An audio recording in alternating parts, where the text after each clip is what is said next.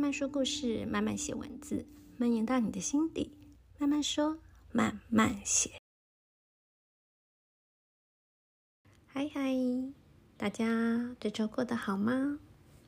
这一集我想要跟大家分享最近还蛮红的一个话题哦，很在一些 podcast 或是 Clubhouse。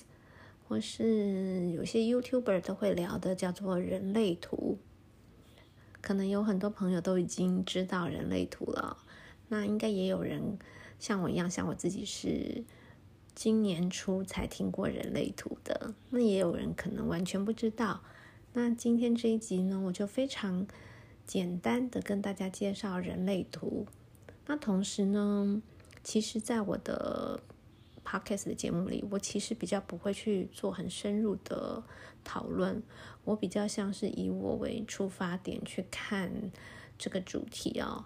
例如前几集有一集我是聊一本书叫《人类木马城市》，那我有朋友听完之后是很感兴趣的，但是他问了我一个问题是，嗯，我的节目里是设定。嗯，介绍这本书吗？但他觉得好像书的内容并没有提到非常多。嗯，听起来比较多还是放在跟我的连接哦。嗯，没错没错，我其实我的设定也不能说设定啦，应该说是自然而然就变成这样子的一个分享方式哦。我比较是以我的角度去看一些有趣的人事物，然后。我我只是一个开端，我只是一个引导，嗯，我从我的分享经验让大家去感受。如果你觉得，嗯，这本，比如说我分分享一本书，你们觉得这本书很有趣，我还是比较希望，嗯，书里面的内容是大家自己去看了，然后我相信你们会跟我有完全不同的感受跟体验，所以我比较不会。放在介绍，呃，深度的去讲书的内容啊。如果以后介绍电影啊，就像今天介绍人类图啊，我也比较会是放在，嗯、我觉得人类图给我的启发是什么，然后我不会说太多细节哦。尤其人类图，它真是很复杂。很多人知道我最近开始接触，在学人类图，也都会来跟我说，觉得好难懂哦。嗯，没错，它里面的资讯是很大的。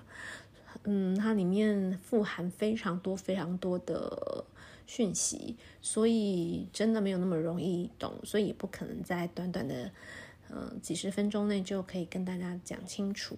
那我自己也还不是那么专业，我也才刚开始接触。但我自己会想要，就是利用几年的时间，呃，慢慢的去研究它。如果可能的话，取得那个人类图的分析师的资格。但能不能取到取拿到这个资格，不是我的重点啦。它可能只是一个引导我一直继续研究的目标。然后，嗯、如果大家听了我今天的分享有兴趣，你们也可以去买书来看啊，然后甚至也可以跟我一样一起去上课。在台湾的话，可以在亚洲人类图学院上课哦。哦，那大家要找自己的人类图，也可以上他们的网站，可以免费的在他们的网站上就输入你的生日、嗯，出生地点、出生时间，就可以拿到一张你自己的人类图。好，那很多人刚拿到人类图会看不懂哦。这张人类图上面三角形、方形，有颜色没颜色，好多红色、黑色一条，有的白色的，就是看不懂。那其实，首先我们现在讲人类图，它这个系统到底是什么？它其实是结合了古代的易经、印度的脉轮，还有水晶。还有天文、占星、现代科学等等综合起来的一一套分析的系统哦。那如果你要把它讲得比较简单易懂、浅白一点的说法，就是我觉得它像是你的人生使用说明书，就是一个了解你、你这个人被设计，哦，你的基因，啊，你当初被设计出来，你适合做什么？它就像一本使用说明书，你的使用说明书。不知道有没有人跟我一样哦，就是属于那种不爱看那种家电用品、三 C 产品的说明书，买来就觉得哎，这有什么难的，就直接用了。但是有的时候，你真的会发现，哎，怎么用了好多年才发现，它竟然有一个你不知道的很好用的功能。嗯，例如可能比如说买电锅好了，就它居然有一键就可以煮那个炖饭啊，煮粥的功能。那我居然本来都不知道，以为它就是只能煮白饭。那当然也有人天生就是很厉害哦。他不用看说明书，他就可以把整个整个电器用品就是就是搞得很清楚哦。可是有的人就是需要好好的看说明书。那同样的道理，其实人类图就像是你这个人，你的天赋、你的能力，好你的身材，包含你的情绪，还有你的直觉等等这些这些的设计，每个人都是不太一样的。所以不可能在这个社会上，所有的目标、所有要努力的方向，大家都一致嘛？所以一定每个人适合的方向不同，适合去嗯处理人际关系的模式也不一样。那通常我们就是去看身边的人怎么做，你就跟着做。可是事实上，如果你知道什么才是适合你的，你就不会白费那么多功夫。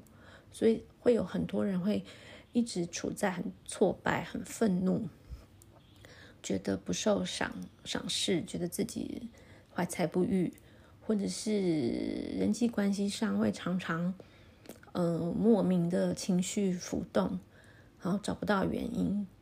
那很可能你回头来看人类图的时候，当你知道哦，原来你有的时候就是会这样，或者是说你知道你遇到什么情况。你怎么处理会比较好？你看了属于自己的说明书之后，你就不会乱去操作你自己这个。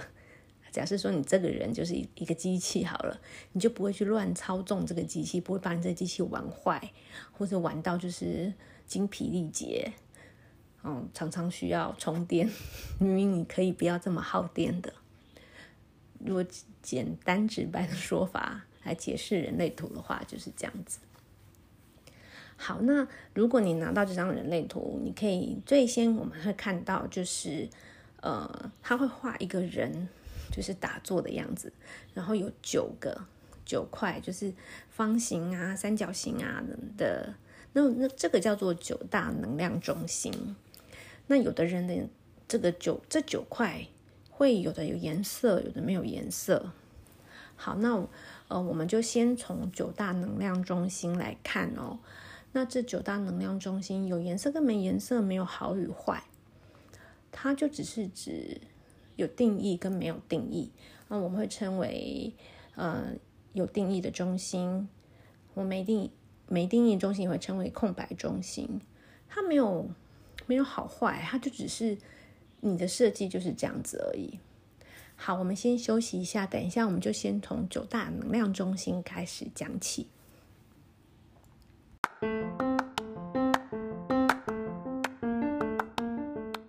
欢迎收听慢慢说慢慢写，每周更新，这里会分享有趣、美妙、有意思的人事物。我有十年的生活艺术教室经营经验。如果你有手作课程规划，或者是音乐展演、艺文活动规划的合作需求，欢迎找我。等你，等你。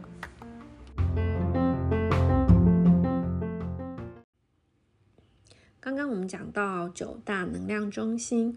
其实就是你一打开人类图，很明显就会看到的九个呃方块区块，有三角形、菱形、方形，有的可能有被画上颜色，有的是空白的。这九大能量中心，我很快的从上到下很快的带一下哦。它从最上面算下来，就是头脑中心、逻辑中心、喉咙中心、人生方向的知中心、意志力中心。直觉中心、情绪中心、荐骨中心，最后一个是根部中心。这九种能量呢，如果你某一块是有画上颜色的，就代表你那个能量呢，能量中心是被定义的。空白的就是没有定义的，我们也称为空白中心。没有哪一个好，哪个不好，只是呃被定义的能量中心，就是你与生俱来，你已经被赋予某一种模式去运用操作那这方面的能量。呃，举个例子来说好了，我的喉咙中心是有定义的，所以呢，我与生俱来就知道怎么样去使用我喉咙中心的能量。喉咙中心的能量就像沟通表达。发挥影响力，所以 你看，我现在就在做 podcast 嘛，对不对？然后我之前的工作也是，比如翻译呀、还有我做的工作大部分都跟沟通有关，还有我也有开过教室，是上课、讲座、活动等等，所以都是跟沟通、表达、推广这是这方面是相关的。那。可能有的人是那个喉咙中心是空白的，这听到这里不知道是不是会觉得有点沮丧，就觉得我其实也有很多想法想要表达，哎，我这样子是不是天生就是没有表达的天赋，然后沟通能力很差？其实千万不要这样想。好，举个例子来说好了，我是喉咙中心有定义的，嗯，定义代表我天生就被定义成。用某一种模式去使用我这方面的能量。那假设，呃，我自己猜测，我的我的方式是可能是比较理性的，比较温柔的。诶，希希望不要有听众听你说，诶，你对你自己有很大的误解。我只是假设好了，好吗？举个例子，那假设我这样子的模式是模式 A 好了，那我身边可能有另外一个朋友，他的喉咙中心也是有定义的。但他的沟通方式就是属于慷慨激昂，哦，只要他一说话、一演讲就很有渲染力，然后可能很强势等等的，那我们就定义他为模式 B。你今天要我一个模式 A 的人要用他的模式 B 去表达我的意见，我是做不到的。同样的，你要模很擅长用模式 B 沟通的人，要用我的模式 A 去去。宣导他的理念一样，他也做不到，因为能量中心已经被定义了。我就是适合，我就是被设计用这个模式，我就是被固定的。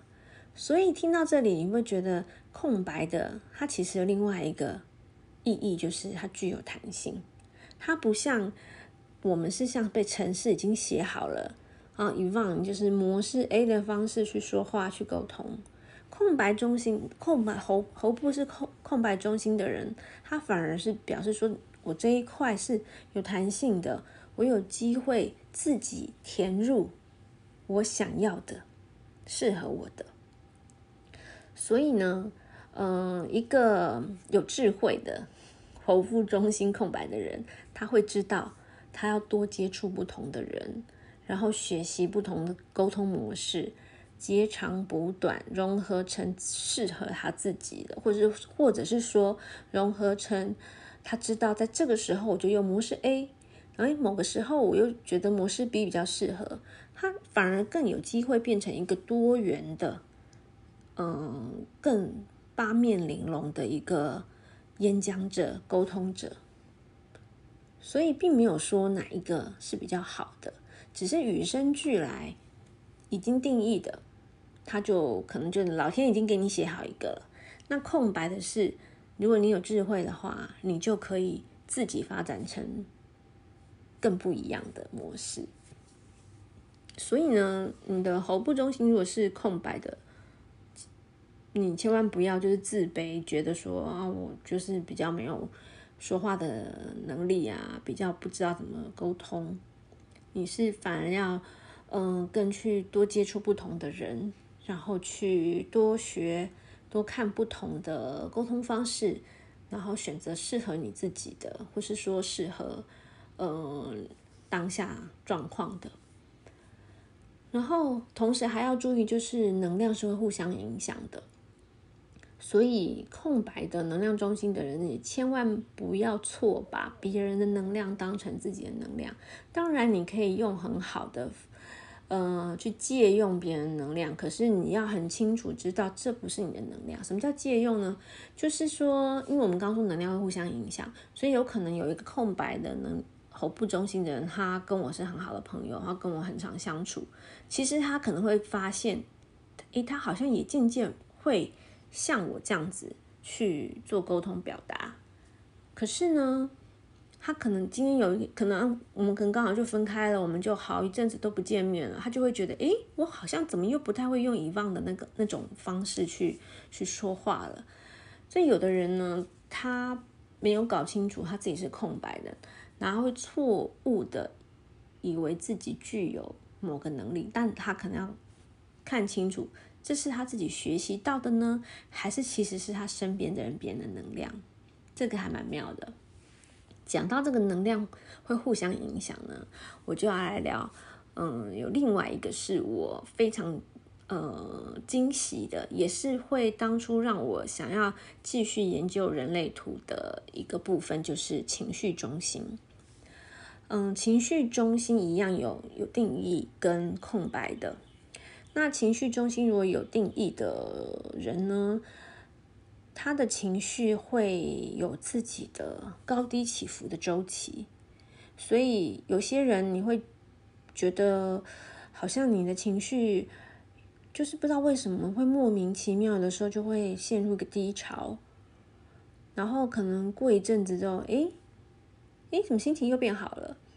那情绪中心有定义的人，就是属于他的情绪有他自己的一个高低起伏，一个周期，然后也可能会特别会因为某些事情，特别会诱发他这样子的一个情绪的波荡哦。那情绪中心空白的人呢，是算是情绪比较平稳的，嗯，比较不会这样子没事就自己高高低低。他的情绪正常的情况下，他其实情绪都是算平稳的。那我就遇过一个情况，我我先是在书上看到，呃，情绪中心的空白跟有定义的人的相处的这一段，就让我回想到我自己的确有过类似的经验，所以我现在想要跟大家分享，就是呃，情绪中心。嗯，有定义的人，刚刚有提到他自己的情绪会，可能会突然就是低落，然后突然也变得很高亢，他是有自己的一个周期，嗯，但是呢，他因为如果你不了解人类图，你可能会知道自己情绪的确有这样子的情形，可是你可能也不知道为什么，但你就会知道，呃，毕竟活了这么多年，你渐渐渐渐也会知道。情绪好像就是有时候就是会这样高高低低的，自己也搞不清楚为什么。那我之前呃，之前身边的伴侣就是这样的人，而我呢是一个情绪中心空白的人，所以我的情绪是比较平稳的。但是我发现我身边的人，诶，他现在怎么好像很沮丧、很低落？我就会很想去问他怎么了。那有没有什么我可以帮忙的吗？因为情绪中心空白的人、哦，除他除了自己是很平稳没错，那刚刚我们聊到情绪是会互相影，能量会互相影响的，尤其空白的人会放大你身边的那个人的情绪五到十倍，所以其实可能当下我身边的那个人他只是有一点点低落。但在我眼里看来，我就会觉得这是一件天大的事情。天哪，好像天要塌了。然后我就会觉得不行不行，因为我自己就是属于平常心情都蛮平稳的，所以我看到这样情况，我就会觉得他好像很低落，他现在好像很沮丧。我该怎么怎么做？我一定要让他开心起来。然后，尤其他的能量到我这里已经被我放大了，所以我就觉得很可怕。于是我就会追着他问他。问他，你怎么了？你为什么心情不好？你要不要跟我说？你告诉我嘛。就会一直去追着那个人，希望解决这个问题。而情绪中心有定义的人，他通常会说什么呢？他会说：“嗯，你不要管我好不好？情绪就是这样啊，我也不知道为什么，就是有时候就是会忽高忽低的嘛。你干嘛一直那么在意我的情绪啊？这又没什么，你不要管我好不好？”这种话，在我一个情绪中心空白的人听起来是无法理解的。当然，我当时是不了解人类图，所以我不知道什么情绪中心空白。但是在当时的我，在我的世界里，我觉得什么叫做情绪会忽高忽低，这是正常的。我觉得我的世界里没有这种事情，哪有正常？一定是你遇到什么事情，你才会情绪心情不好啊？怎么可能会心情没事就自己低落呢？不可能吧？一定是你不想要跟我分享。当时就是我就是会这样想，然后我就会一直追问，觉得为什么？为什么不跟我分享？你为什么不告诉我？而情绪中心有定义的人，他就会觉得很烦，就觉得我就不知道为什么我的情绪就突然很低落，我也不知道，我也不知道为何啊。但是我觉得我的人生走来这种事情又不是第一次，所以我觉得很正常。但你干嘛一直逼问我？因为我也不知道为什么。所以一个就一直猛问，一个就一直觉得你可不要问了，然后甚至会说，你就让我静一静好不好？给我一点空间，不要问了。我这种话一说出来，像当时我听到这种话，我就会觉得天哪，就是给我一个闭门羹，就是我简直就是热脸去贴你的冷屁股。我明明是好意。想要解决你的问题，想要让你开心起来，可是你为什么这么冷漠？所以一开始可能有点难过，到后来甚至会转变到生气，然后就冲突就开始了，就会觉得你就是不想跟我说，你一定是有什么瞒着我，你为什么不跟我分享？就就变成这个样子。但但当我看到了情绪中心的这个这个哦，对，还有一个重点我忘了说。而且啊，像情绪中心空白的人，因为他的情绪一直都是很平稳的，所以呢，他们也没有一个固定的模式，因为是非定义嘛，空白，所以他也没有一个固定的模式去处理情绪，而能量会互相影响，再加上刚刚讲的，还会放大五到十倍，所以呢。你常常看到歇斯底里的人，往往不一定是情绪中心有定义的人，常常是情绪中心空白的人，因为他被旁边的人的能量影响，他吸收了太多负能量，那而且他错把那个情绪当成自己的情绪，然后呢，他没有，他不知道去怎么去处理这个积压在身体里的这些不好的情绪，因为他的那个情绪中心是。空白的嘛，所以他不知道一个既定处理排解情绪的模式，最后还会整个就爆炸。然后反而呢，是情绪中心有定义的人，有可能因为他自己的人生经验啊，还有我们今天不会聊的闸道啊，还有什么通道，那个我们闸门通道，我们今天不会不会聊。嗯，总之情绪中心有定人，他其实反而。有可能他自己会有一个固定的模式，知道我现在我现在虽然是很低落、很低潮，可是可能某一件事情或是呃某一个方式，他可以去慢慢排解那个负面情绪。可能他去吃个甜点啊，或者是他就去外面走走啊，或者是他可能嗯、去买一个他很想买的公仔啊，等等，就是。他会知道什么方式可以去排解到他现在莫名其妙的负面的情绪，所以这这个是很奇妙的。那我当时看到这个情绪中心空白跟有定义的这个相处模式的时候，我真的是一种天哪，相见恨晚。我跟人类图是 相见恨晚。如果我早就知道是有这样的情绪中心这个定义跟非定义的人。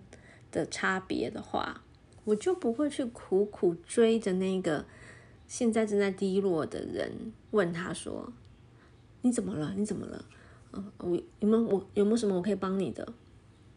我就会知道，就是有人会这样，我就会相信，就是有人真的会没事，心情不好。他可能他真的他自己都不知道，那我就会知道，我给他个空间。他都说他要空间，他要静一静，他就是真心的需要空间，所以我就会知道给他空间。那同样的，反过来，如果你自己是一个情绪中心有定义的人。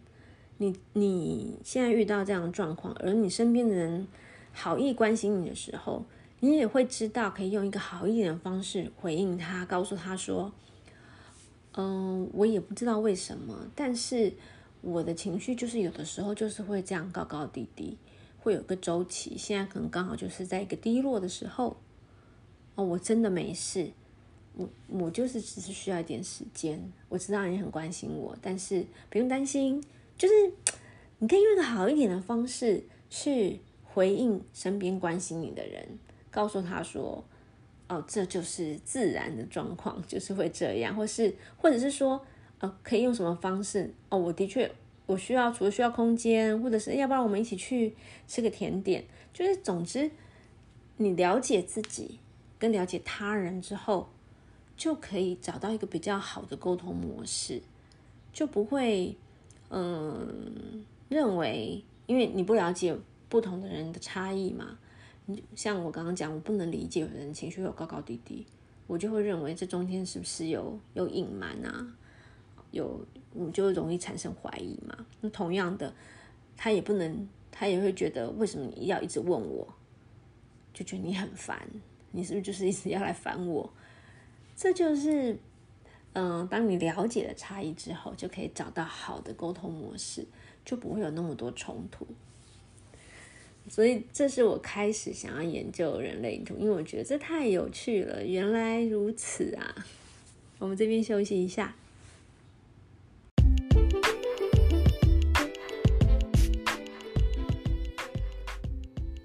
有人说，饥饿是最好的调味料。美酒、美食为身心带来的疗愈，何尝不是一种哲学？欢迎关注 Facebook“ 饥饿哲学家”粉丝专业，看一位主修哲学、辅修葡萄酒与咖啡的美食家能为你带来什么惊喜。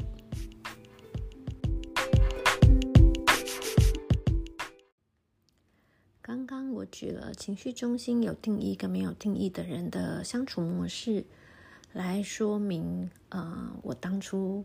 为什么会想要研究人类图哦？因为就是这一段让我很有感觉，然后我就觉得太有趣了，然后我就很想要继续的挖，继续的研究人类图给我的一些讯息，然后可以更了解自己。那除了这一点以外，我刚刚会特别提到情绪中心呢，主要就是因为情绪中心其实它是一个很重要的中心，它是九大能量中心中影响力最大的一个中心。其实就就算我们不要看人类图，我们看一般的生活啊、工作啊，我们其实也知道，情绪往往是左右人做决定一个很大的因素。有一句话说，解决问题其实常常都是在解决情绪。这一句话我还蛮赞同的，因为我们常常是不自觉的被情绪牵着走哦。因此，情绪是呃，在现代人来说。啊，为什么说现代人？因为，嗯，有一句就是有有一些预言呢，就是有一些大部分的会说，未来的人会渐渐渐渐的，呃，会身心灵等等会做升级哦。情绪接下来不会是一个动力中心。所谓的动力中心，就是说，有的很很多时候我们做很多事情的驱动我们的能量啊，是哪是是什么？情绪在目前都还是。算是动力中心，但在未来有可能它只是一个你察觉自己的能量，而不会是驱使你做决定，因为你已经升级了。你知道情绪只是一个一个外在的象征，一个一个散发出来的一个状态而已，它不应该是驱使你去做决定的动力，因为你这样可能常常会出错哦。但目前为止，情绪对于现在的人类来说，它是一个影响力非常大的一个能量。所以，如果回来看人类图的话，只要你的人类图的情绪中心是有定义的，不论你是哪种类型的人，讲到类型，我们等一下会提哦，就是，呃，人类图有把人分成四大类型。那不管你是哪一种类型的人，然后你其他的能量中心是不是有定义等等，只要你的情绪中心是有定义的，那么你的内在权威。啊、所谓的内在权威，指的就是当你要做跟你自己有关的重大决定的时候，你要遵循的能量是什么？那只要你的情绪中心有定义，你的内在权威就是情绪中心。那这句话的意思，并不是说哦，你就要跟着你的情绪走，反过来，你反而是要嗯、更仔细、小心的去观察。嗯，有一件事情来了，你要做决定的时候，你现在的状态是稳定的吗？还是你现在是因为你被环境干扰，被什么人煽动，或是你自己的情绪周期刚好是在一个很高潮、很兴奋的时候，那你是不是就做了一些冲动的决定？例如，就决定要投资、买房子、跟朋友合作、结婚。嗯，看上一个新的对象，要跟他交往，或者是在一个很低落的时候决定分手、离婚、离职，嗯，等等。嗯，如果不是在一个情绪很平稳的状态下做的决定，十之八九会后悔。因此，如果你的内在权威是情绪中心，你要特别小心，就是你要在做重大决定的时候，更是要观察。自己现在的情绪状态。好，那这么说起来，可能有的人就觉得，哇，情绪中心有定义的人，感觉好像有点麻烦呢，因为他们就是很情绪化啊，会会那个高高低低的，然后有时这样，有时那样。嗯，其实没有错，我呃我说的没有错，不是说 真的是这样，而是说我们的确在情绪中心有定义的人，这些人中。的确会看到比较容易有一些人是会有情绪障碍，嗯，忧郁症啊、躁郁症啊这些身心上面的问题是比比较容易有这样的状况。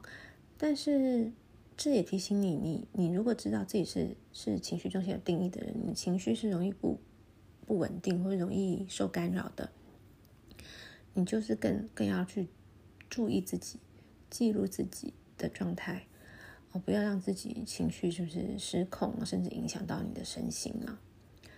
但是其实情绪中心有定义的人是很有魅力的呀，因为他们有的时候就是哎很开心啊，那他可能就很嗨，那有的时候又突然也不是突然，那有的时候会呃忧伤啊，然后感伤啊，所以这样的人，哎，艺术家不就是这样吗？所以其实在，在啊，我们会看到在亲密关系中啊，最吸引彼此的相爱相杀、爱得死去活来的的搭配组合，常常一个是情绪中心空白的，一个是情绪中心有定义的。因为对于情绪中心空白的人来说，他就是情绪都一直是属于比较平稳的嘛，他不会没事就是有高有低这样，所以在他眼里看。这个情绪中心有定义的人，他有时就是很疯狂，有时很兴奋，像个小孩一样，然后很开心、很快乐。他会感染他，他会，他也会同时因为他感受到那样的开心快乐，那又会因为某些事情可能感伤，然后嗯、忧郁，或者是就就是这个高低，他可以因为这样的人，他自己本来是没有这样子的感受的。他会因为这个身边这个情绪中心有定义的人而感觉到很多不一样的感受，所以在他眼里，这样的人是是充满魅力、很吸引他的。反过来，对于一个情绪中心有定义的人，情绪容易有高低起伏的人来说，他如果身边有一个很健康的情绪中心空白的伴侣，他会很安心。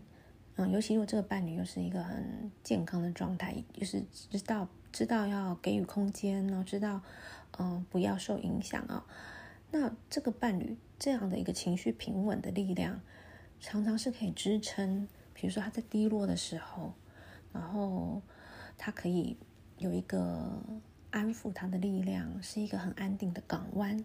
那他很开心的时候，又有一个人可以跟他一起分享。所以其实这这样的搭配常常是很互相吸引的。那可是可能有的人还是会说，听起来就好麻烦，我我要找那种情绪中心空白的比较稳定。嗯，我觉得倒也不一定，因为如果是两个都是情绪中心空白的人，我我自己想象啊，很有很有可能就是两个都是因为能量是会互相影响，但是两个都是空白的嘛，情绪都是不不不会有什么情绪的人，那不是内心毫无波澜吗？就是整个生活有点平淡，也不见得是好事，所以我觉得。并不要去局限你要找什么条件的人，学人类图是可以了解自己啊，了解你身边重要的人，不论是朋友、家人啊、亲密的伙伴，嗯，互相了解，然后找到对的方式去相处。我觉得这才是学人类图的重要的目的，而不是说啊，我就要去挑一个怎么样的人呢？我觉得这不见得，不见得这样是好事，因为没有谁好，谁不好。嗯而且人生就是这样才有趣啊！你要跟不同的人相处，感受不同的能量，然后就会有不同的经验嘛。好，能量中心我们刚刚讲了，喉咙中心跟情绪中心作为呃范例跟大家讲解。那其他的我就不谈了，因为我们今天就是稍微聊一下，我并没有要细谈。那接下来我要讲的是，在看人类图的时候，也最多人会讨论的四大类型。也就是说，人类图把所有的人分成分成四种。那你在你的人类图上会看到你是什么什么者啊？那四大类型就是有显示者、生产者、投射者跟反应者。那在生产者里面又有分成两种，一个是显示生产者，像我就是显示生产者，就表示说这种生产者他其实带有显示者的一些特质。然后另外一种是纯生产者。但不论是显示生产者还是纯生产者，都还是被划分为生产者这个类型啊，所以其实还是只有四大类型。那这样听好像大家有点听得模模糊糊，不太懂这四种类型。不过我发现今天我们时间好像有一点过长了，所以呢，这四大类型呢，我想要把它放在下一集说。我们下一集好好的来介绍一下四大类型。因为这是大家在谈人类图的时候，呃，最常第一个就问说：“哎，你是什么者？你是什么者？”所以我想要在下一集举一些例子，让大家比较容易懂这四大类型分别适合的任务啊，他们的角色啊，他们的特性等等。那么我们就下一集见喽，拜拜。